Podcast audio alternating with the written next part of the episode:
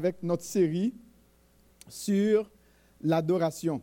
Vous savez, euh, la vie avec Jésus est caractérisée par l'adoration.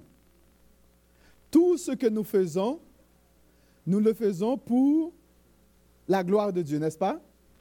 Donc, je trouve qu'on n'a pas, euh, pas beaucoup parlé de l'adoration alors que la vie chrétienne, ce qui définit la vie chrétienne, c'est l'adoration. Alors nous devons, euh, je, trouve qu'on devrait toujours parler de l'adoration. Souvent parler de l'adoration parce que la vie chrétienne est caractérisée par l'adoration. Parce que le Père cherche des vrais adorateurs. C'est le père, le père recrute des adorateurs. C'est ce que nous avons vu dimanche passé. Hein? C'est ce que Jésus avait dit à la femme samaritaine. Euh, le Père cherche des vrais adorateurs. Il demande des vrais adorateurs qui l'adorent en esprit et en vérité. Et aujourd'hui, nous allons nous concentrer sur euh, euh, un homme, l'exemple d'un vrai adorateur, Abraham. Nous allons nous concentrer sur ça et nous allons voir qu'il y a deux choses. Premièrement, Abraham, l'exemple d'un adorateur. Deuxièmement, un bénéfice de la louange. Abraham, l'exemple d'un adorateur et un bénéfice de la louange.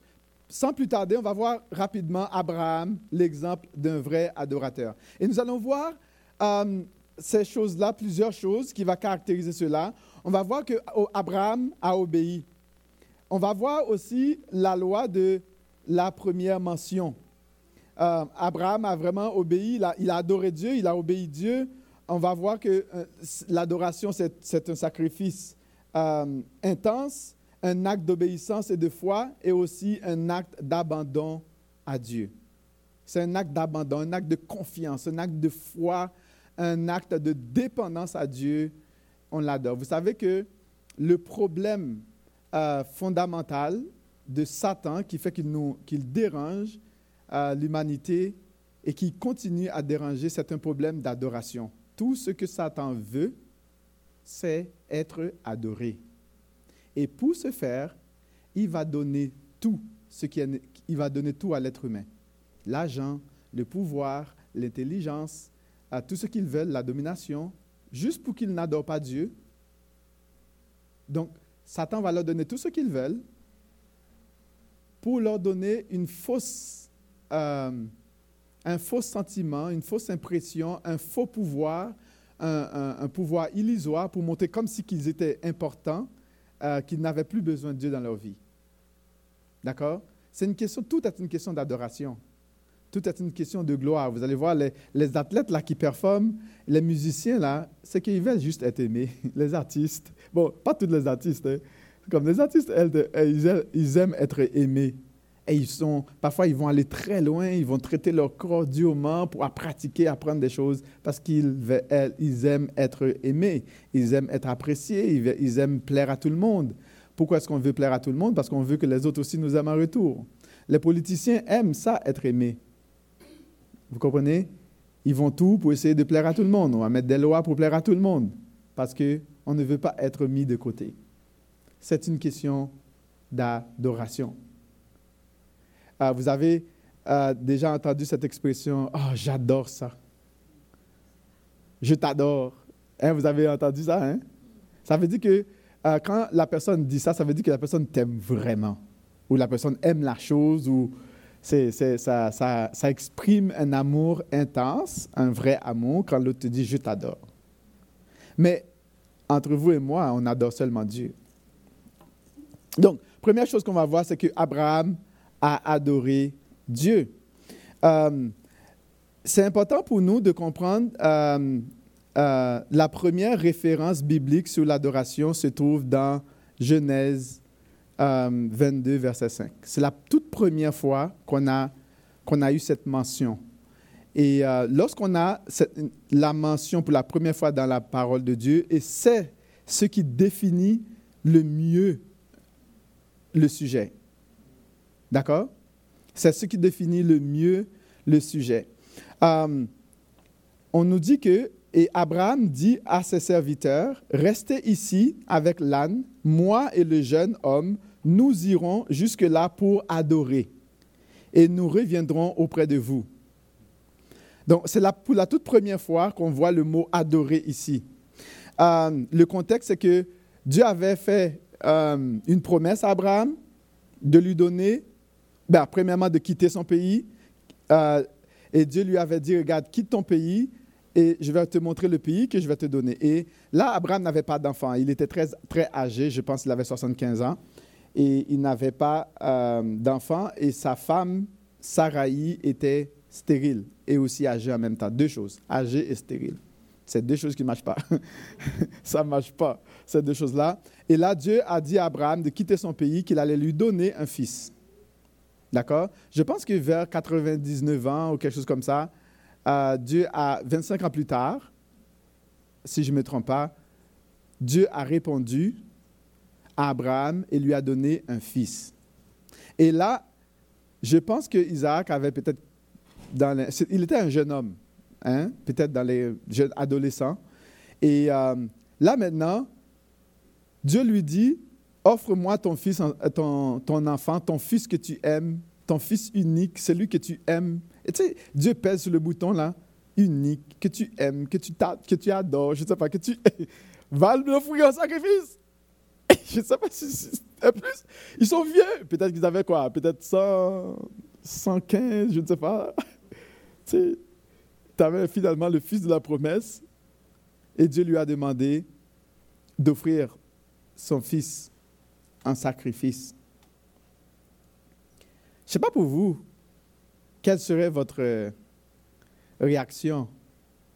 Moi, je deviendrais tout rouge.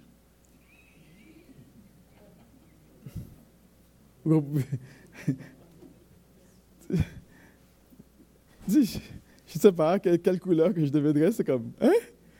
T'es-tu sérieux? Est-ce que j'ai entendu?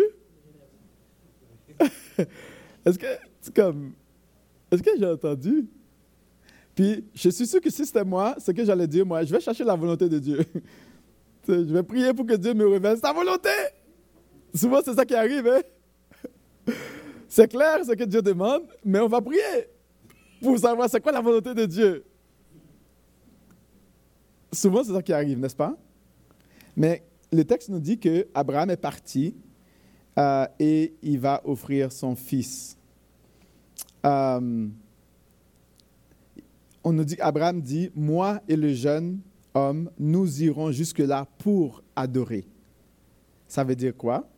C'est que euh, on a ici la, première, la toute première mention de de l'adoration. C'est ça qui nous, comme on a bien mentionné tout à l'heure, la loi de la première mention. On va prier. Que Dieu nous aide à comprendre ce que nous, devons comprendre. Père Saint, nous sommes devant toi.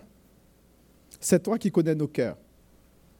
Et c'est toi qui connais aussi les choses que nous avons besoin de déposer devant toi. Les choses que nous avons besoin de déposer sur ton autel. Seigneur, nous avons besoin que le Saint-Esprit puisse venir et ouvrir les yeux de notre cœur.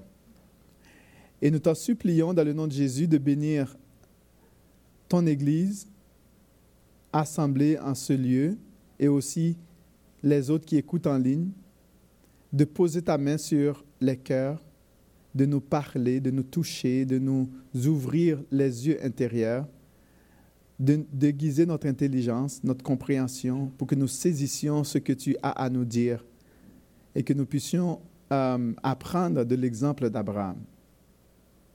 Un homme de foi, malgré les, ses difficultés, mais il t'a fait confiance.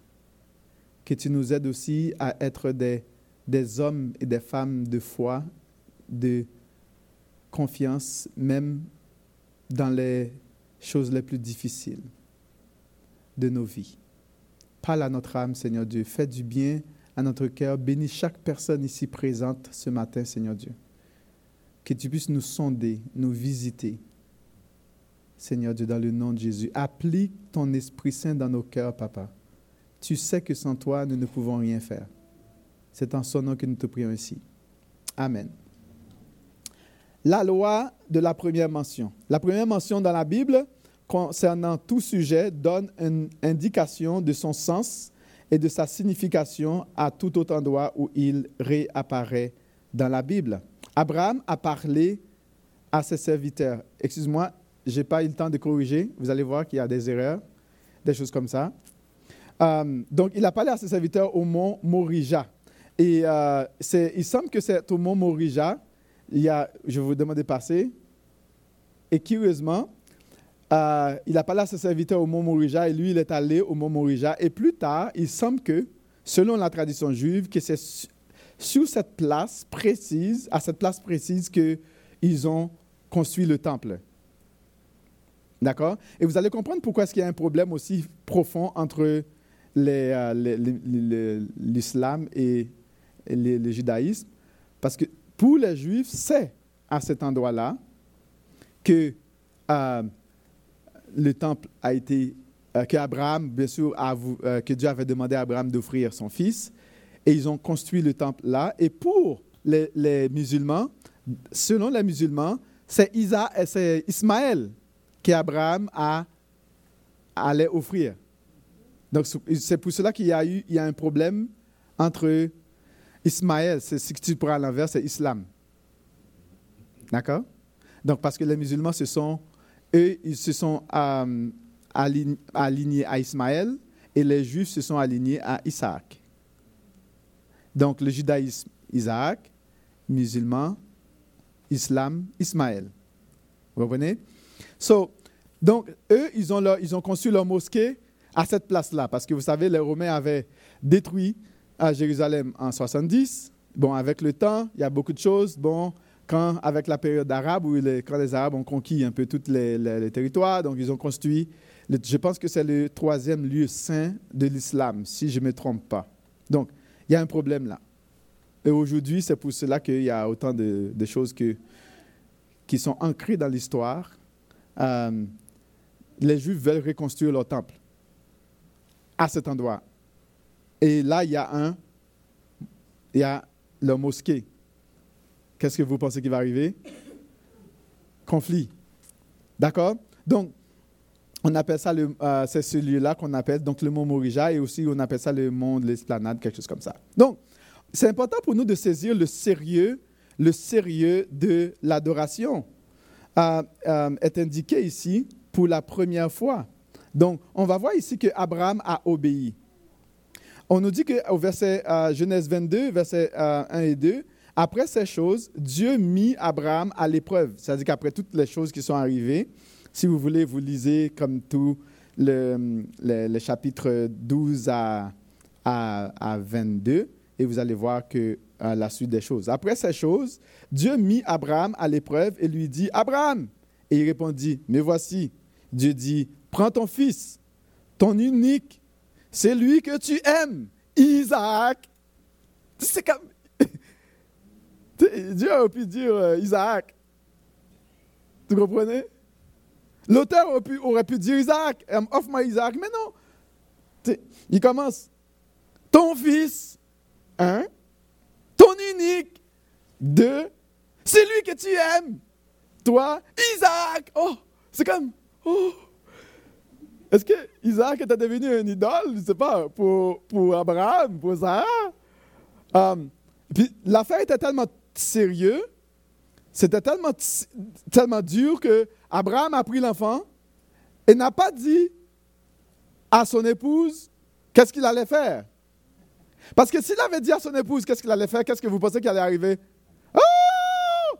Non, non, non, non. Non, non, non, non, oublie ça. Oublie ça. Imagine que Dieu me dit, Jean-Marc, tu m'offres Noah en sacrifice. Et puis j'ai dit à Mira, ton fils que tu aimes, le seul, l'unique, je vais sortir avec lui. Là, Mira va me dire, où vas-tu? On va juste faire une petite sortie entre père et fils.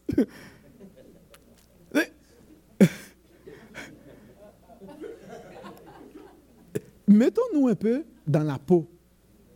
Souvent, on idéalise trop les, choses bibliques. Hein?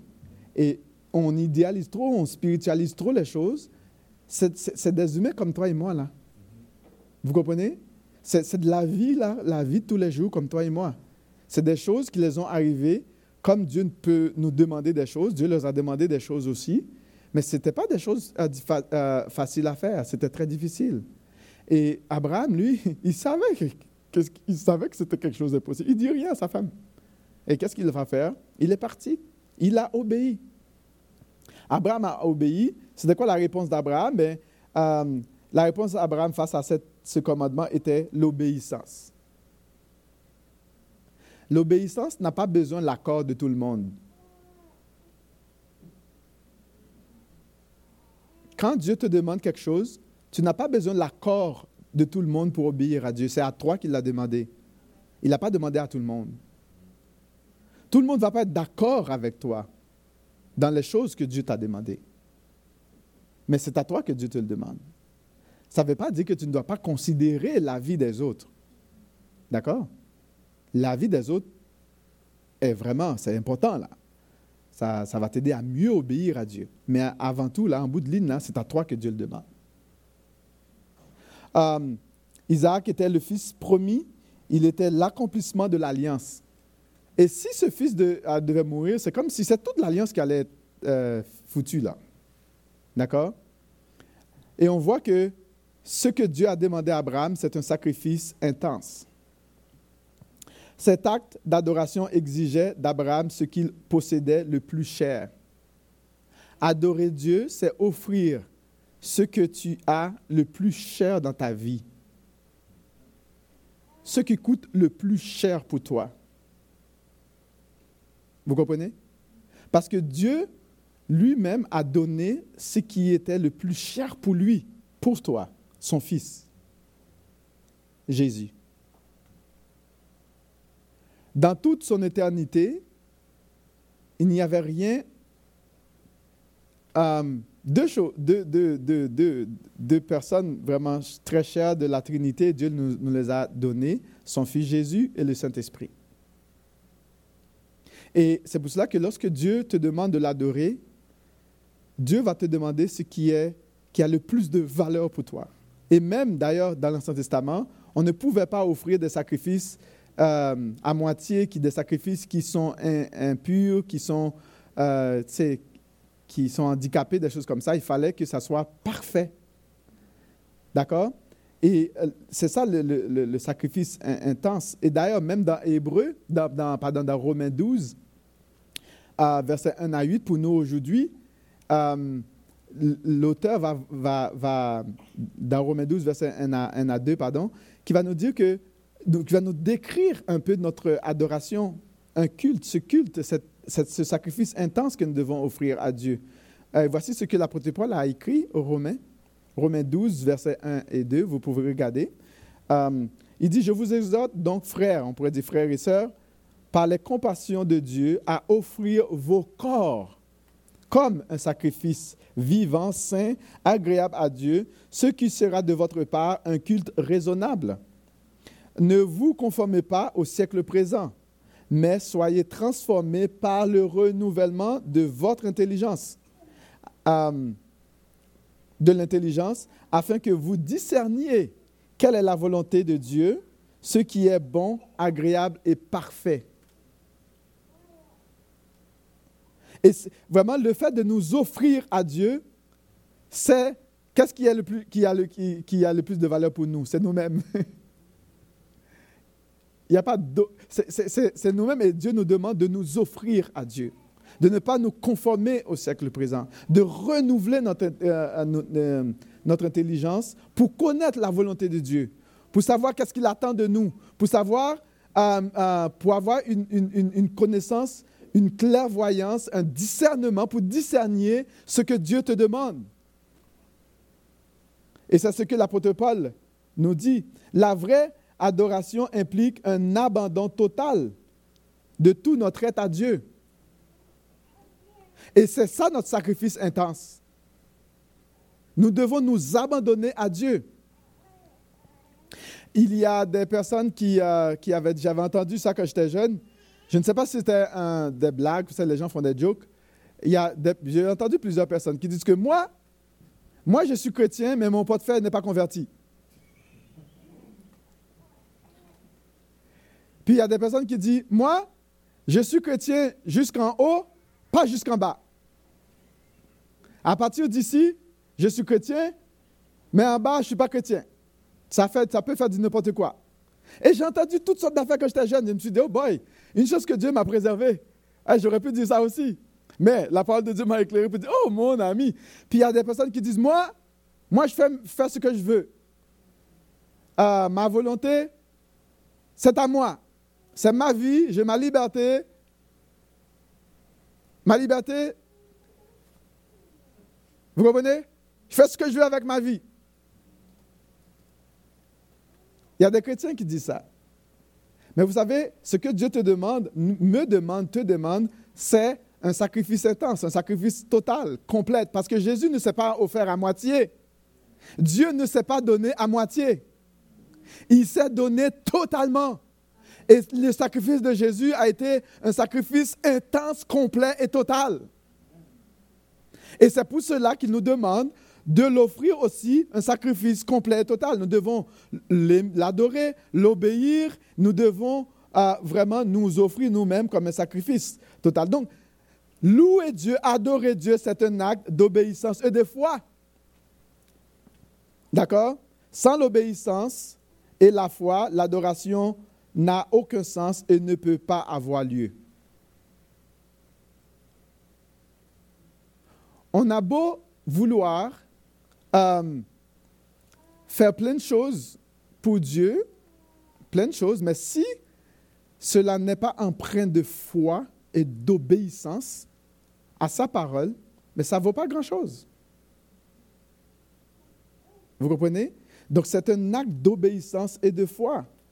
Regarde ce qu'Abraham va dire au verset 5, Genèse 22, verset 5. Abraham dit, moi et le jeune, nous reviendrons auprès de vous. Et il faut, il faut de la foi pour dire ça. Il a dit, nous reviendrons. Il n'a pas dit peut-être, il se peut que. Et Abraham ne savait pas. Euh, Dieu lui a demandé le sacrifice. Abraham allait offrir le jeune en sacrifice. Mais qu'est-ce qu'il a dit au jeune homme? Nous reviendrons auprès de vous. Est-ce que c'est peut-être pour que les, jeunes, les serviteurs ne l'empêchent Est-ce que c'était juste par peur? Non. Mais on voit que Abraham croyait. D'ailleurs, dans Hébreu, on nous dit, mais plus tard, on pense qu'Abraham croyait que même si le, jeune homme était mort, Dieu était capable de le ressusciter. Il croyait même que Dieu avait la puissance de ressusciter son jeune. C'est pour cela qu'il a dit, nous reviendrons, le jeune homme et moi, nous reviendrons auprès de vous. Il avait la foi que même s'il aurait, euh, euh, offert son fils en sacrifice, que Dieu avait le pouvoir, la puissance et la capacité de ressusciter. L'acte d'obéissance d'Abraham est transformé en acte de foi. La foi et l'obéissance vont de pair. Il n'y a pas d'obéissance sans foi, il n'y a pas de foi sans obéissance. Vous comprenez? Les deux vont de pair. Et quand Dieu demande quelque chose, parce que nous croyons en lui, parce que nous savons qui il est, nous l'obéissons. Et si nous l'obéissons, nous croyons en lui et nous le faisons confiance. Là où il n'y a pas d'obéissance, à la parole de Dieu, il n'y a pas non plus de foi. Là où il n'y a pas d'obéissance à la parole de Dieu, on a beau connaître toutes sortes de jargons évangéliques, le langage évangélique, il n'y a pas de foi réelle. Il y a des gens qui disent que moi, je suis euh, un chrétien, mais non pratiquant. Est-ce que vous avez entendu ça? Hein, non? Euh, vous n'avez pas entendu ça? Je suis un chrétien non pratiquant. Excuse-moi, là. Ah, les, Québécois allaient dire mon œil. Comme ça. Ils allaient dire Hey, de quoi tu parles? Tu ne peux pas être un croyant et que tu ne pratiques pas, ça ne marche pas. Tu ne peux pas dire que tu as la foi et que tu n'obéis pas ou que tu ne pratiques pas. Ça ne marche pas. Là où il n'y a pas d'obéissance à la parole de Dieu, à ce que la parole de Dieu dit, il n'y a pas non plus de foi. La foi ne peut pas être euh, féconde sans l'obéissance non plus. Si tu n'obéis pas à Dieu, ta foi n'est pas féconde. Tu as une foi stérile. Et même parfois une foi diabolique. Satan, les démons croient en Dieu. Non seulement, c'est ce que Jacques nous dit, les démons croient en Dieu et ils tremblent. Ils, ils ont peur de Dieu. Mais est-ce qu'ils obéissent pour autant? Est-ce qu'ils servent Dieu pour autant? Mais ils tremblent. Ils tremblent, ils ont peur. Il y a des personnes qui ont peur de Dieu. Ils ont peur d'aller en enfer. Ils ont peur de souffrir. Ils vont faire des choses par peur, non pas par foi et obéissance. Non par respect pour, et admiration pour Dieu, mais c'est par la peur. La foi et l'obéissance se manifestent par des actes concrets. Qu'est-ce qu'Abraham a fait Il a dit, moi et le jeune homme, nous allons adorer. Et nous reviendrons vers vous. Donc, adorer Dieu est un acte euh, d'abandon de soi. Euh, Genèse 5, 22. Euh, Genèse 22, 5, nous continuons. C'est un. On abandonne totalement. La promesse de l'alliance était basée sur la naissance d'un fils. La mort d'Isaac impliquerait la mort de tout à, à quoi ce que Abraham avait vécu. C'est pourquoi il avait vécu. Euh, c'est un acte d'abandon total. Donc il fallait qu'il abandonne tous ses projets, l'idée d'avoir un fils, l'idée d'avoir un pays, l'idée d'avoir une grande nation. Tout était allait comme pour lui, mais c'était fini là. Il fallait qu'il abandonne tout ça, ses grands rêves, à Dieu. Souvent, c'est difficile d'abandonner nos rêves. Quand on a un rêve, alors qu'on était jeune, depuis tout notre petit, là, on, avait un rêve de devenir un superstar, de devenir un grand. Mais Dieu te dit, non, non, non, toi, tu vas me servir. Là, maintenant, là, tu dis, mais non, je peux servir Dieu avec mon rêve. C'est vrai. Mais il se peut que Dieu te demande, tu abandonnes ça pour me servir. Qu'est-ce que tu vas faire? Il y a des personnes qui, qui ont la difficulté de s'abandonner pour servir Dieu dans son Église. Ils ont, il y a toutes sortes d'excuses pour ne pas servir Dieu dans son Église. Vous comprenez? Il y a toutes sortes d'excuses pour ne pas le faire. On a besoin de nous abandonner entre les mains de Dieu, comme Abraham l'a fait. Et lorsque nous nous abandonnons totalement à Dieu, alors Dieu prend place dans notre adoration. Et tant que nous ne nous abandonnons pas à Dieu, Dieu ne prend pas place à notre adoration. Vous savez, aujourd'hui, dans les églises, on peut fonctionner sans le Saint-Esprit dans les églises. C'est-à-dire, on fait plein d'affaires, encore et encore, mais le Saint-Esprit n'est pas là. On peut chanter, on peut prier, on peut prêcher, on peut faire plein d'activités. Et souvent, ça peut avoir l'air que, Dieu est dedans. Mais le Saint-Esprit n'est pas là. Parce qu'on ne, on ne nous abandonne pas à Dieu, on ne fait pas confiance à Dieu. Et on voit que l'Église non plus n'avance pas non plus. On va stagner. même nous, personnellement, nous ne voyons pas de guérison. Nous ne, voyons, pas de transformation. Je ne suis pas en train de dire que oh, c'est notre faute s'il n'y a pas de personnes qui sont sauvées. Non, non, non, non. C'est pas ça qu'on est en train de dire. Et c'est le Saint-Esprit qui doit agir, qui transforme des vies. Ce n'est pas nous qui transformons des vies. Ce n'est pas nous qui changeons des cœurs. C'est le Saint-Esprit. C'est le travail du Saint-Esprit de de le faire. Et si nous voulons que Dieu agisse pleinement dans nos vies, eh bien, nous devons nous abandonner pleinement à Dieu. Et c'est dans l'obéissance que la foi est féconde. Et s'il n'y a pas d'obéissance à la parole de Dieu, la foi ne peut pas être féconde. Quand la, vraie adoration monte à Dieu, la grâce aussi de Dieu descend sur nous. Dans le cas d'Abraham, Dieu avait pourvu euh, un animal pour le sacrifice à la place d'Isaac. De même, Dieu aura pourvu son Fils unique, Jésus, pour le sacrifice à notre place. Vraiment, le, ce que Dieu avait demandé à Abraham, c'est vraiment, ça préfigurait, euh, vraiment la mort de Jésus. Ah, voyons maintenant un des bénéfices de la louange et de l'adoration. La désobéissance fait place au mauvais esprit et à l'agitation. Avant de voir le bénéfice, il faut voir aussi euh, le mauvais côté. On a l'exemple de Saül. D'accord? Qu'est-ce, que, qu'est-ce qui arrive? Saül, Dieu avait choisi Saül pour être le premier roi d'Israël. Et Dieu a demandé à Saül de faire quelque chose. Et Saül, qu'est-ce qu'il a fait? Il a fait à sa tête. Il a fait à sa façon. Finalement, qu'est-ce qui arrive? Dieu abandonne Saül. Et quand Dieu abandonne Saül, parce qu'il y a de la désobéissance, l'Esprit de Dieu n'est pas là. Et quand l'Esprit de Dieu n'est pas là, c'est le mauvais esprit qui prend place. Et effectivement, c'est le mauvais esprit qui a pris place dans le, cœur de Saül. Et voici ce, nous, ce, que nous lisons dans 1 Samuel 16 qui dit L'esprit de l'Éternel se retira de Saül qui fut agité. Tu sais, lorsque l'esprit de Dieu n'est pas là, c'est l'agitation. On est stressé, on est agité.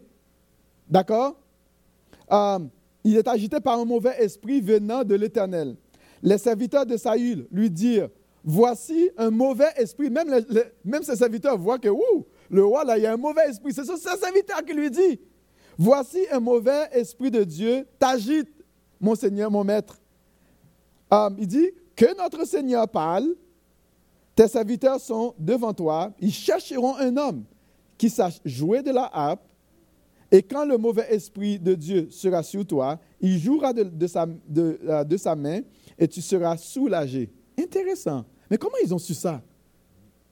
Saül répondit à ses serviteurs, Trouvez-moi donc un jeune homme qui joue bien et amenez-le-moi. Ah, c'est intéressant.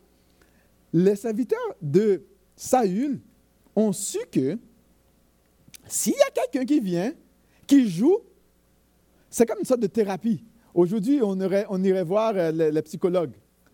Et puis, euh, pour, quand on a toutes sortes de maladies, on va voir, surtout liées au niveau mental, psychologique ou émotionnel, on va voir des psychologues. Puis l'affaire avec les psychologues, c'est qu'on te donne un petit pilule, quelques pilules, quelques conseils, puis, mais tu n'es pas guéri. Tu n'es vraiment pas guéri. Ils ne peuvent pas guérir ton âme, mais ils font du mieux qu'ils peuvent. Il faut leur donner quand même euh, chapeau. Mais Avez-vous déjà vu quelqu'un, si Dieu vraiment ne fait pas grâce, quelqu'un qui, qui souffre de maladie mentale guérir? As-tu déjà, as déjà vu ça? C'est rare, on peut voir ça, mais c'est rare. Très, très rare. Vous comprenez? Et c'est ça qui arrive. Et puis là, qu'est-ce qui arrive? Euh, au verset 23, euh, et lorsque l'Esprit de Dieu était sur Saül, David prenait la harpe. Il était comme une sorte de psychologue chrétien aujourd'hui, auprès de Dieu. Il jouait de, la, de, sa main, Saül respirait alors plus à l'aise, ah, il se trouvait soulagé. Oh, et le mauvais esprit se retirait de lui. On avait donné l'exemple la dernière fois. David prend sa harpe. J'aime l'Éternel, car il entend ma voix.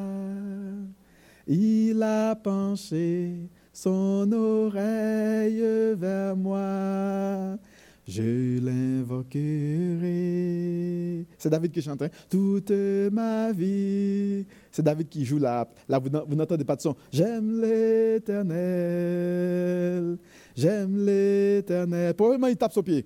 Il a délivré mon âme de la mort, les yeux de l'âme, mes pieds de la chute. Je l'invoquerai. Je là toute ma vie. David chantait. J'aime l'éternel. Il n'y avait pas, de quoi. Hey, j'aime l'éternel. David chante. David chante. Et là, Samuel, Saül. Bon, je ne sais pas si c'est ce chant qu'il chante. Hein? Bon, c'est un psaume que je suis en train de vous chanter en passant. Euh, et là, Saül se sent bien. Mais qu'est-ce qui arrive quand David est parti? C'était juste un plaster. Euh, effet placebo. Parce que même les choses de Dieu, quand tu n'as pas la foi et que tu n'obéis pas à Dieu, tu vas avoir un petit effet placebo, petite émotion euh, graduelle. C'est un effet placebo. Mais après, boum, quand David part, mauvais esprit revient à sa place. Pourquoi? l'obéissance n'est pas là, la foi n'est pas là. Et quand l'obéissance et la foi ne sont pas là, c'est le mauvais esprit qui prend place.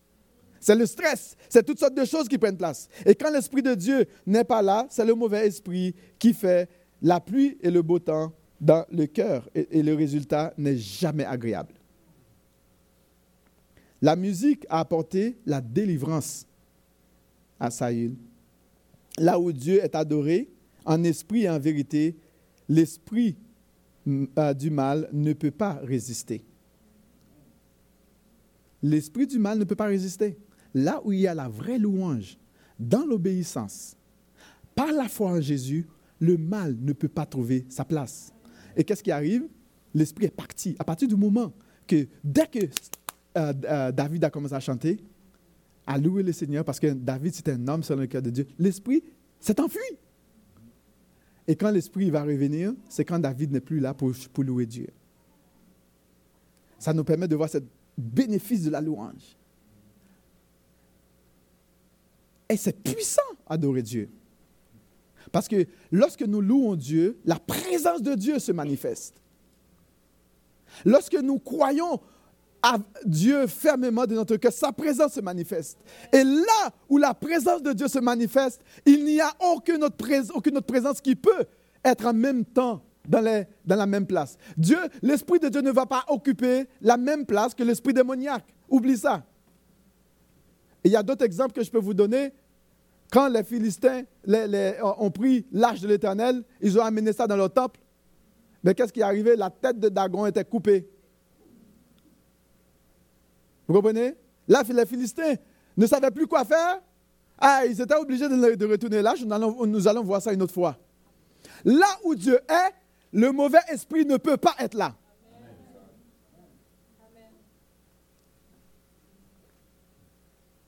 Et c'est pour cela qu'on vous demande, frère, sœur, fais comme Abraham, adore Dieu, obéis Dieu, ouvre, offre ton corps comme un sacrifice vivant et soumets-toi à l'Éternel.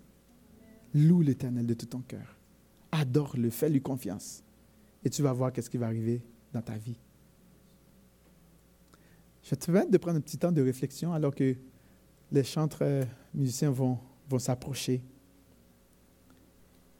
Et j'aimerais ça que tu puisses te sentir à l'aise. S'il y a une personne qui peut élever sa voix pour prier le Seigneur, pour lui parler,